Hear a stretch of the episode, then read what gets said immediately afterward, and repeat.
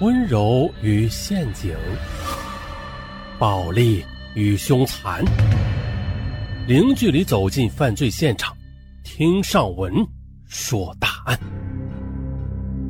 本节目由喜马拉雅独家播出。这是一起私人侦探被杀案，嗯，严谨点说啊，是全国首例。由此呢。私人侦探这一系列话题则被越来越多的人给关注了。那么，私人侦探他是否具有合法的侦探身份呢？私人侦探他到底合不合法呀？再就是，私人侦探他所收集到的证据能否被法庭给采信呢？这个案子呀比较长，咱们从头说。二零零三年十二月十三日下午四时许。深冬的京城，尽管街面上人流如注吧，但是清冽的寒意却仍然沁人深骨。这时的安徽人黄丽荣起身离开了国际饭店西门外的一家餐厅，隔着小马路盯着对面的国医馆看了最后一眼。那时他也许心里在想啊，干完这一单生意，回家过年的费用就有了着落了。黄丽荣夹了夹腋下装有傻瓜相机和望远镜的手包，因为这个手包里的全部家伙事啊，就是他在北京谋生的饭碗。只要手包还在，这妻子老小一家人的日子便有了着落；只要手包在身，他的心里就会踏实许多。然后呢，他又习惯性的戴上了自己出门必戴的墨镜，又叫上同伴，准备进入马路对面的国医馆。可是。让黄丽蓉没有想到的是，这竟然是她平生最后一次戴上她心爱的墨镜。更让她没有想到的是，马路对面被她盯着的国医馆的玻璃窗后，已经有一双眼睛在盯着他了。电话铃响起，国医馆的导医赵景坡急忙的上前拿起了话筒。电话是国医馆的老总赵军打来的，他问，在门诊部门前盯梢的那两个人还在不在？哎，赵总，你说是前两天过来店里的那两个人吗？哎，他们还在的，呃，就在马路对面呢，呃，正在往这边看。赵军没有再说什么，就挂断了电话。而导医赵景坡也没有多想，放下听筒，就径直的走到了第三诊室，忙他自己的事去了。国医馆被人盯梢的事儿，馆里几乎所有人都知道。就在此前几天吧，员工们发现了。总有那么一两个人啊，戴着墨镜的男人在外边转悠来转悠去的。他们既不像是前来就诊的病人，他更不像是过路者。还有一次，一位员工发现了那两个戴着墨镜的男子，竟然从包里取出照相机，对着国医馆拍照。那这件事啊，对于国医馆负责市场销售的业务经理杨占利而言，他的记忆则更深刻。那大约是在一周前的十二月七日，一位戴着墨镜的男子走进店里，买了一盒药之后，便坐在大厅里，左看看右看看，啊，什么也不说。到了中午，墨镜出去了一会儿，但是没多久又再次回到大厅里边坐下了。开始啊，谁也没有在意，可是第二天这墨镜又出现了，像头天一样，独自的坐在大厅里边，是左顾右盼。又到了中午，杨占利来到大厅里巡视，见到墨镜还没有走的意思，便上前问道：“你有什么事吗？”墨镜见有人问，便随口说：“啊啊，他呀是某房地产公司的售楼员，说售楼的，不是？你看我们这儿也不买房啊，那你坐在这里干什么呀？”“哈，没事，嗯，是这样的啊，先生，我们这里顾客挺多的，你要是没有什么事啊，就别坐在这里了。”啊，出去吧！杨占利口气很坚决，没有一丝商量的余地。墨镜站起身，头也没有抬的，便出了国医馆的大门。啊，望着墨镜的背影，杨占利也感到十分的蹊跷。啊，但是没有太在意的。可是两天之后呢，有人告诉他说，墨镜再次的在马路对面，一会儿用望远镜往店里观察，一会儿啊又用照相机对着这边拍照。当过兵也坐过牢的杨占利，他一下子便想到了一个词儿：私人侦探。他隐隐的感觉到自己，或者说是国医馆被人盯上了。那至于为什么被盯，到底在盯谁，他心里却没有底儿。杨占利吧，他虽然是这家国医馆的业务经理，但同样也是一个打工者。而真正的老总是赵军，是杨占利的战友。老总赵军在北京开办了一家美丽人生保健用品有限公司，国医馆其实啊只是其下属的一家分店。国医馆的业务共有四项，除了普通门诊、药房、妇科外，还另开有防止脱发的门诊。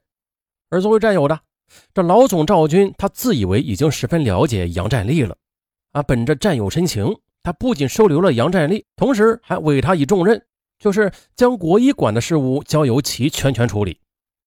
可是他殊不知的，在离开部队之后的一九九二年八月，杨占利因为诈骗罪和盗窃罪被判处有期徒刑十年，直到二零零一年六月，这才被刑满释放了。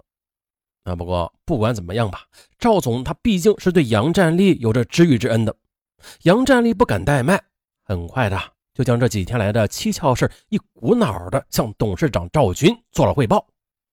赵军当时似乎并没有为此而惊慌，只是轻描淡写的对杨占利说：“好，我知道了，以后你们都注意点就是了。”在杨占利看来，赵军的话无疑就是个圣旨。那既是圣旨的话，那就不能问为什么了啊，只管落实就是了。加之杨占利啊，他深知自己的名分。他巴不得想尽办法讨好主子呢。主子既然说要注意点他也就更加的上心了。那我们再回到开头，此时的杨占利他正好在大厅里，而墨镜黄丽蓉以及同伴在马路对面用望远镜观察着，甚至用照相机拍照。杨占利也是看得一清二楚。站在杨占利身后的还有国医馆的司机黄启鹤。和员工于小飞，当墨镜从马路对面若无其事的走过来时，杨占利向身后的两位手下发出抓住墨镜的指令。黄启鹤和于小飞便迅速出门，直奔墨镜及其同伴而去。墨镜黄丽蓉见店里冲出两个人来，他吓了一大跳，呃，转身的就往几十米外的长安街方向跑去了。哎，你给我站住！黄启鹤则以百米冲刺的速度啊，很快的便将黄丽蓉给抓住，摁倒在地。而这时呢，长安街边很快的便有人围观起来。黄启鹤他似乎很明白这是什么地方啊，为了避免不必要的麻烦，他对围观者说：“看什么看？他偷了我的钱包！”同时呢，开始对墨镜那是拳打脚踢起来。于小飞去追墨镜的同伴了，但是追了一段之后没有追上，只好空手而返。回来之后呢，见到黄启鹤已经将墨镜摁倒在地。二话不说，便与黄启鹤一道的对黄丽蓉施以拳脚。黄启鹤与于小飞拖着墨镜男黄丽蓉一起往店里走，杨占利迎面出了门，三个人就一起揪住了墨镜黄丽蓉啊，就往店里拖。这时候的黄丽蓉的鼻子已经被黄于二人打得出血了，因为大厅里还有就诊的病人嘛，杨占利就让黄于二人架起着墨镜的胳膊，将其拖到了大厅后的天井里。将墨镜扔到地上之后，杨占利问：“你是干什么的？谁让你来的？是要抢劫还是要绑架呀？”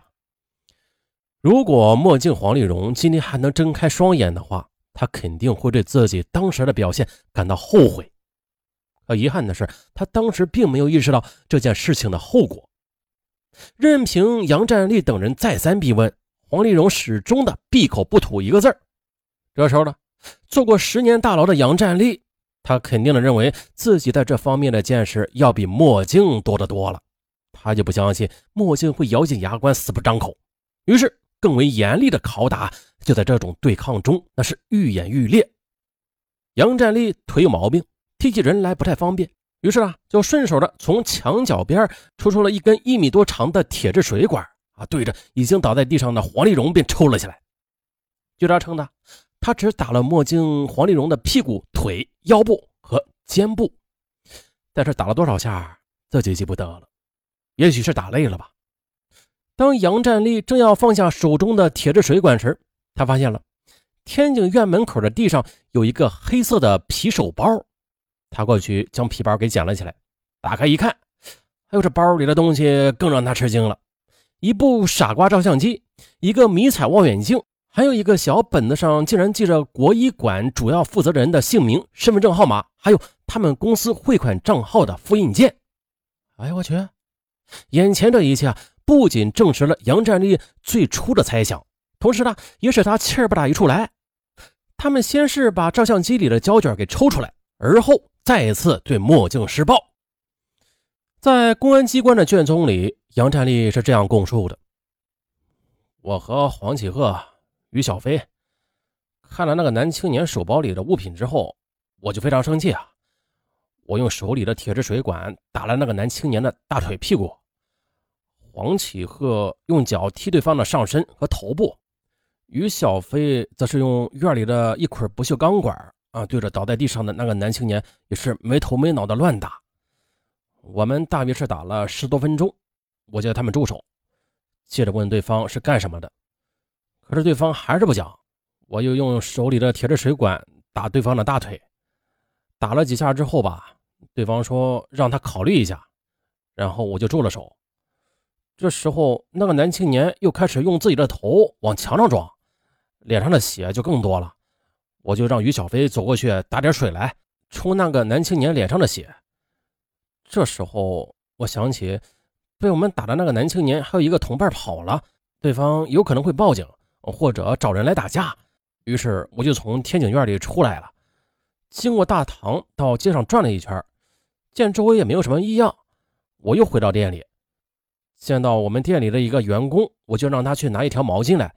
嗯，并让他用一个纸杯向那个男青年的脸上泼水，然后又用毛巾给那个男青年擦了一下。而直到这时，他们才发现那个男青年已经倒在地上，不能动了。